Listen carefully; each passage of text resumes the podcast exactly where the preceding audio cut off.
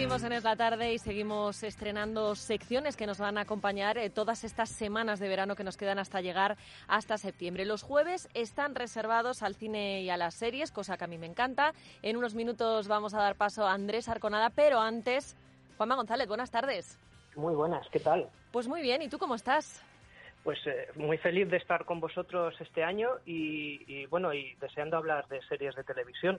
Yo sé que te encantan las series y a nosotros nos encanta que nos hagas propuestas porque es verdad que hoy en día todos tenemos eh, pues eh, alguna plataforma de la que tirar, vas viendo series, descubriendo, pero hay veces que, o por lo menos en mi caso, yo casi siempre suelo tirar de las mismas, del mismo tipo de serie y a veces alguien de repente te descubre una y dices, oye, pues vamos a ver y al final te gusta. Absolutamente. Bueno, yo tengo mis particulares vicios y también tiendo a, basculo hacia ellos. Entonces, eh, casi que por la propia dinámica de la profesión, hay veces que me tengo que obligar a ver cosas que a priori no vería. Y también descubro cosas. Es decir, que, también existe esa faceta de, bueno, no centrarse en uno mismo. Y, y, de hecho, las series de las que te voy a hablar aquí, en realidad son muy variadas, es un salpicadito muy variado y luego además son series que puede que hayas visto o puede, puede que hayáis visto vosotros oyentes también, porque eh, han ido saliendo a lo largo de los últimos meses. Hoy concretamente nos vas a hablar de las series que están nominadas a los premios de la crítica de Estados Unidos, ¿no? Tal cual, eh, los TCA Awards, que son los premios de la crítica televisiva estadounidense, que se celebra en torno a finales de verano. Yo diría que este año, por eh, lo que todos sabemos, no va a ser muy presencial la gala, eh, pero son unos premios que se llevan celebrando desde el año 85, es decir, que ya tienen su trayectoria. Tienen solera, sí. Exactamente, tienen solera, aunque obviamente no son tan conocidos como los Oscar o los Emmy, etcétera, etcétera, pero son premios que concede la crítica. Y yo creo que, oye, bueno, la crítica tiene sus problemas, pero siempre intenta premiar lo relevante, lo interesante. Y en un momento en el que hay una burbuja absoluta de series, es decir, ¿cuántas series se estrenan, Sandra, cada viernes en Netflix? Un montón, un montón. Es verdad que es que estamos en una época dorada, ¿no?, para las series. Eh, dorada, eh, bueno, a veces también eh, se pasan dorándola, porque, claro, no todo, no todo lo que se estrena es bueno. Y esto es interesante, porque si te digo que hay dos series, una de Netflix y otra de HBO, que son las que más nominaciones se llevan, esto no quiere decir que sean las mejores ni que vayan a ganar, pero eh, tanto Watchmen de HBO como Unbelievable de Netflix se llevan eh, las dos cuatro eh, nominaciones. Con lo cual, pues bueno, podría dar pie a hablar de estas dos series como dos de las aportaciones más relevantes en estos meses absolutamente saturados de estrenos televisivos. Watchmen. Que esa banda sonora que estamos escuchando es de esa serie, ¿no? exactamente. Es una serie eh, concedida como secuela a un cómic absolutamente mítico, es decir, la Biblia de los cómics. Si tuviéramos que decir dos cómics relevantes en la historia, uno sería Watchmen, que es un cómic de superhéroes, pero que es una relectura muy, muy vivaz, muy sagaz, muy profunda de la era Reagan, eh, de, ciertos aspectos eh, meta, entre comillas, eh, que Alan Moore metió en una obra pues capital y enorme, que tuvo su adaptación al cine. Watchmen, la serie, en realidad es una secuela y una relectura de todo todo lo de Alan Moore, que es como un tío muy furioso y que ha renegado totalmente de esta secuela. Pero eh, lo que ha hecho Damon Lindelof, eh, que es uno de los creadores de Perdidos eh, y de Leftovers, es una verdadera rareza. La verdad es que es una serie que o entras o no entras, pero realmente intenta cosas. ¿no? Entonces, eh, es comprensible que esté aquí. Unbelievable de Netflix eh, es una serie sobre el testimonio, es un thriller sobre el testimonio eh, de una joven que asegura haber sido violada y todo lo que se deduce a partir de ahí. La protagoniza Tony Collette, también se lleva cuatro nominaciones y bueno, y hay que decir que Netflix, que muchas veces arroja series a su propia plataforma casi por arrojarlas, en esta, pues ha encontrado una, una franquicia un poquito más destacable. De hecho, lleva ahí varios meses, es probable que algunos de nuestros oyentes la hayan ya visto. Yo sé que Isabel González en Es la Mañana de Federico la ha recomendado un montón de veces, con lo cual otro aval adicional. Y luego series que yo sé que ahí en vuestro programa habéis visto. Porque si, te digo, si te digo Succession, yo la he empezado a ver, no la he terminado, pero la he empezado. Es que estoy en una época de mi vida que con las niñas no puedo ver nada. Pero a mí eh, Succession sí que me llama más atención. Empecé a verla y yo creo que, que si la sigo a mí sí me va a enganchar. Sí, yo creo que sí, sinceramente. De HBO también. HBO es la cadena. HBO eh, hace a lo mejor menos productos, pero sí que son un poquito más, entre comillas, de etiqueta negra, ¿vale? Son eh, de trata de buscar un, plus de calidad y no, aunque eso restrinja algo el público. Succession es una especie de dinastía eh, pero eh, con un humor negro y un contenido crítico eh, sobre todas estas grandes empresas y en particular de comunicación y todos sus movimientos internos que en realidad hace una gran empresa para sobrevivir y que no son siempre lícitos. Y esto te lo traslada al ámbito familiar de una de un grupo que podría ser pues la familia de Rupert Murdoch, por ejemplo, ¿no? Y, todas las puñaladas internas que se dedican entre ellos y que son apasionantes. Son personajes muy carismáticos, son verdaderos hijos de perra, pero los acabas queriendo, ¿eh? porque los actores están muy bien. Brian Cox, esta es la banda sonora absolutamente magistral de los títulos de crédito de Succession. Creo que me voy a callar un momento. Vamos a escucharla. Sí.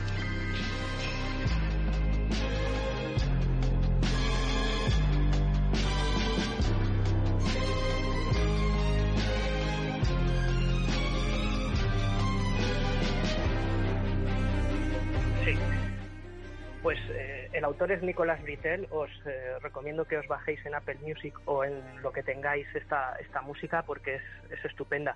Y bueno, y Succession se lleva tres, tres posibles nominaciones. Como tres también se lleva una serie que a mí me encanta, eh, que es Better Call Saul, el spin-off de Breaking Bad, que en mi modesta opinión ha acabado siendo igual de buena o incluso mejor o al menos distinta a Breaking Bad, porque es una opción de thriller totalmente distinta, también con mucho humor, con una especie de, patetismo que es el que utiliza para retratar a este personaje, el de Saul Goodman, el abogado eh, eh, de, Walter White, eh, que realmente es un tío que es una especie de figura entre patética y caricaturesca, pero muy humana. Y, yo estoy seguro que, vamos, eh, sé que el actor eh, Bob Odenkirk que está nominado, también eh, su mm. compañera de reparto, es una excelente serie, ¿vale? no tiene esas emociones fuertes de Breaking Bad, pero se mueve en un registro distinto, muy sutil. Y bueno, esta es otra de las series más Pues vamos a tomar nota. Vamos a tomar nota porque nos has hecho unas propuestas muy interesantes. Así que nada, pues muchísimas gracias, Juanma, pero la semana que viene queremos más eso espero y aquí estaré. Venga, pues hasta el jueves que viene, Juanma. Un saludo. Es la tarde de Dieter, con Sandra León. Es radio. Willy Fogg apostador, que se juega con honor la vuelta al mundo. Don Andrés Arconada, buenas tardes. Ahí me tiene muy loco, últimamente muy bueno. Le he mirado con cara así de decir, pero, pero ¿qué me pones? Y me dices que me quiero ir de, de, vacaciones ya. Hombre, y los demás, a ver si te crees. Oye, Aunque yo seguiré presente ¿eh? durante todo el verano. sí, seguirás presente, me consta. Y yo estoy encantada de tenerte aquí. Además, eh, estamos aquí presencialmente a un metro y medio, dos metros de distancia. Menos mal que tenemos estas mesas tan largas. Que conste que he elegido la tarde para mi rente. Bueno, programa mío, claro. Eh, pero el de cine, pero así como programa, el primero ha sido este. Como debe ser. Solamente lo haré esta semana la que viene que estás tú. Mm, pues como debe ser también. Con Nieves ya por teléfono. bueno, no pasa nada. Lo importante es que nos vayas eh, presentando los estrenos de cine y a ver si poco a poco recuperamos un poquito ritmo y hay algún estreno interesante. Hombre, los hay, ¿eh? Eh, han subido la asistencia a cines eh, esta semana, quizá por el estreno de Superagente McKay y Scooby, mm. y eso ha hecho que, suban, hombre, las taquilleras son espectaculares teniendo en cuenta que hay muchos cines cerrados, y que Santiago Segura adelanta su estreno de la segunda parte de Padre No Más Que Uno, que fue un bombazo, sí. Eh, y la estrena, porque se ha empeñado él en estrenarla la semana que viene, o sea, con todas las consecuencias cosa muy muy muy loable, ¿no? O sea que bueno, una apuesta eh, valiente y oye, la gente De todas maneras, no más que decirlo, Sandra, no ha habido ni un solo caso de COVID en ningún cine del mundo, ni ningún caso de COVID en ningún teatro del mundo de los que están abiertos. Hay unas medidas de seguridad impresionantes y yo vengo mucho más inseguro a trabajar en metro que pueda venir o cuando me voy de viaje en tren que pueda estar cine. Bueno, lo del tren es que, madre mía. Pues el otro día lo comentamos aquí.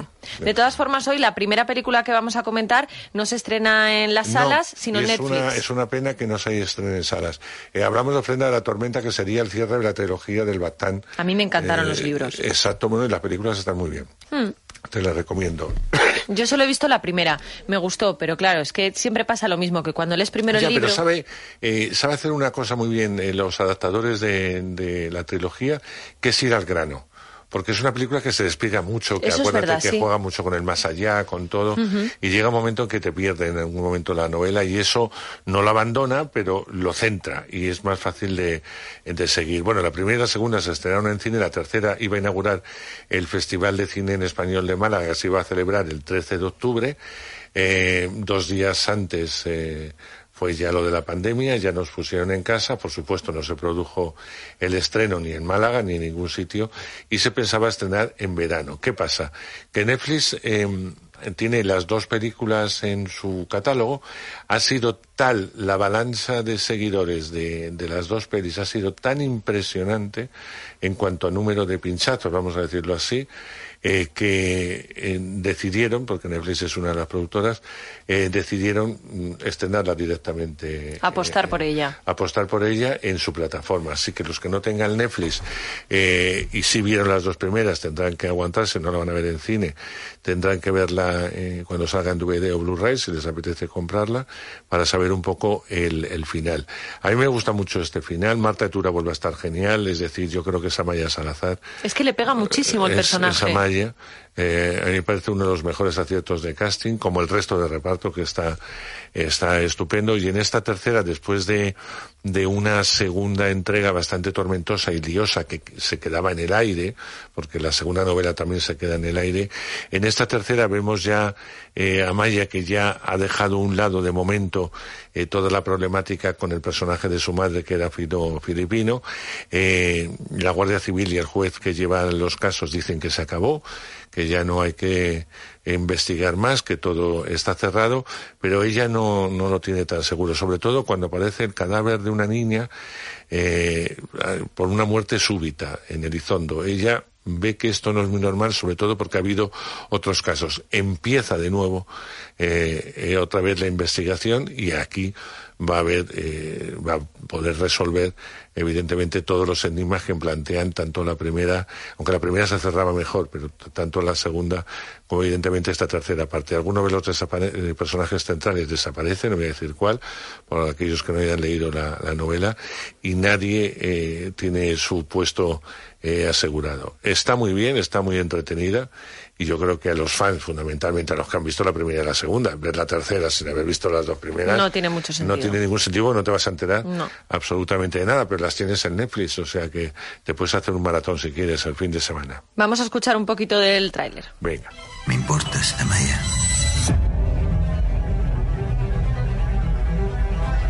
Lo saben.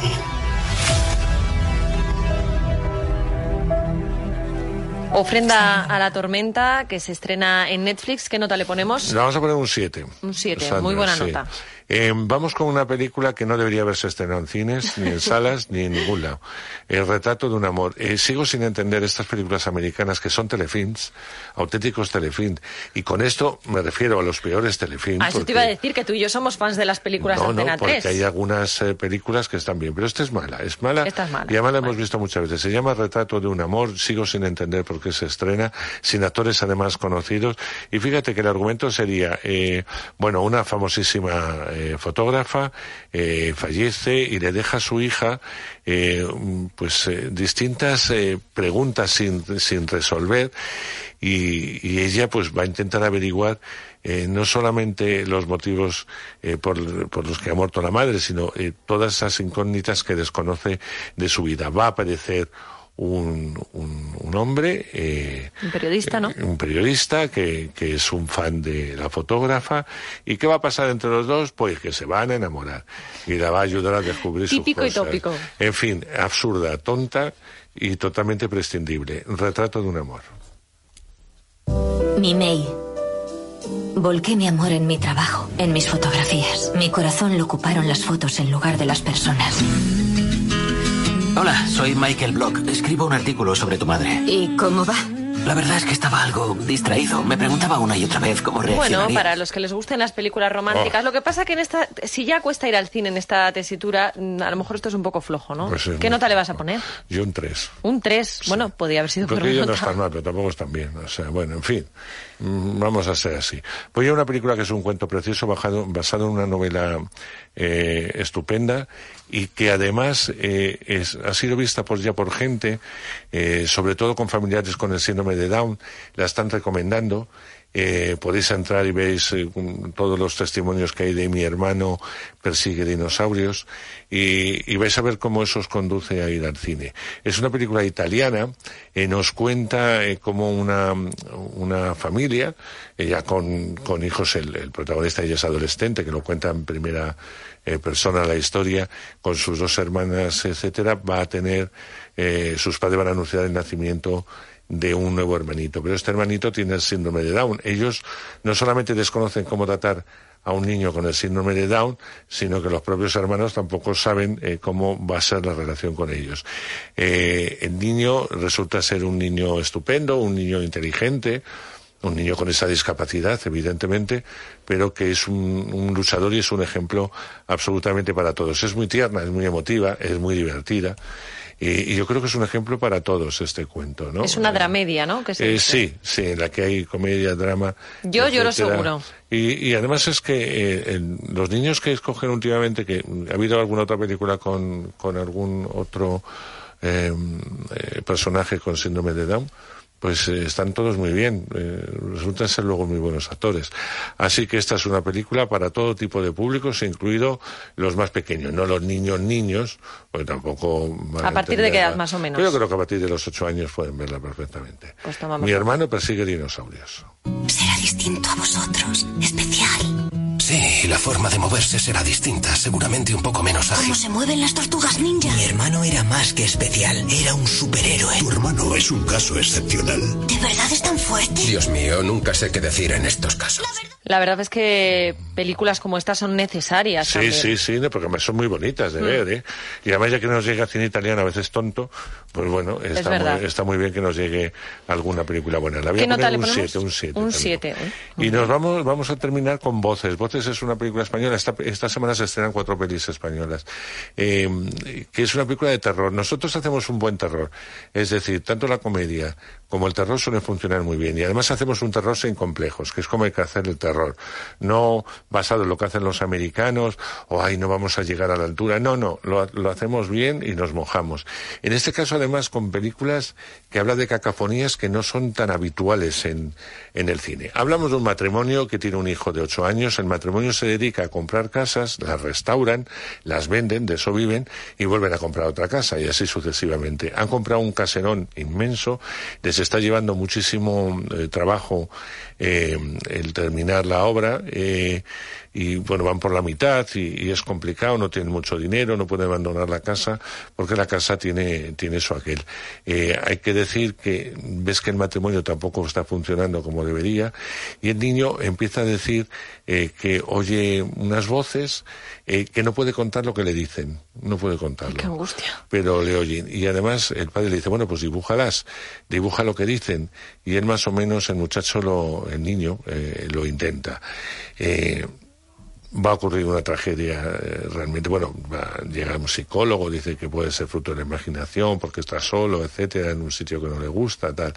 Pero la verdad es que el espectador sabe desde el principio que hay una presencia eh, fuerte. Y Estas le gustan a Nieves, ¿no? Sí, sí. Y que el niño está ahí atrapado y aterrorizado porque encima el pobre no puede dormir.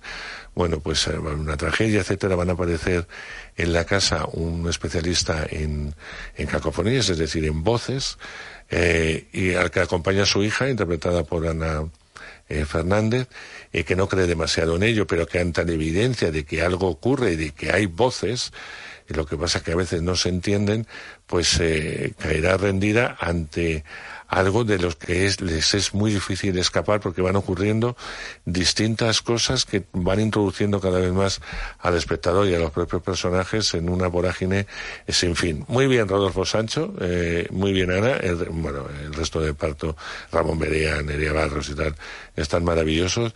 Así que para los que les gusta el terror, terror de susto más que de sangre, aunque hay algo, eh, esta les va a gustar.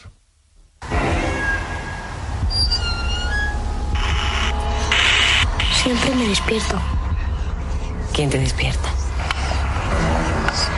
Las voces. ¿Y qué te dicen esas voces? No puedo decírtelo. Ya solo escuchar esto a mí me pone la piel de gallina. No decírtelo. ¿Y qué nota le ponemos? Le vamos a poner otro 7, fíjate. Otro 7, uy. Hoy es la semana del 7. Hoy la- pues es mi número favorito, Andrés. Mira. Mira, bueno, pues gusta. Voces, película de terror, un 7. Eh, también teníamos Mi hermano persigue dinosaurios, esa película fantástica eh, de un niño con síndrome de Down, otro 7. Ofrenda a la tormenta Netflix, otro 7. Y bueno, pues el truño de la semana, esta semana es Retrato de un amor, que le has puesto un 3. Mm, Bueno, pues no está nada mal, por lo No. menos tenemos tres 7, ¿no? Ahí estamos. ¿Sabes lo que siento, Andrés? No. Que con esto no cerremos el programa, porque ahora tenemos que dar paso a deportes, porque si no diría, Andrés, despide el programa, Claro. y sería precioso, ¿verdad? sí. En fin. Ay, ¿qué se Bueno, le va a hacer? Bueno. eh, La semana que viene más. Pero el jueves estoy aquí contigo. Fenomenal. Pues muchísimas gracias, Tenemos un Andrés. espectador mudo. Porque tengo aquí a Borja. Borja, di hola. Hola, hola, muy buenas tardes, Andrés. Borja no opina. A Borja le tengo aquí que me va ahora a hacer alguna recomendación para nuestros oyentes, pero está aquí a mi lado. Bueno, eh, eso, vamos a hacer una pausa muy breve para la publicidad y enseguida volvemos con los deportes. Es la tarde de Dieter, con Sandra León. Es radio.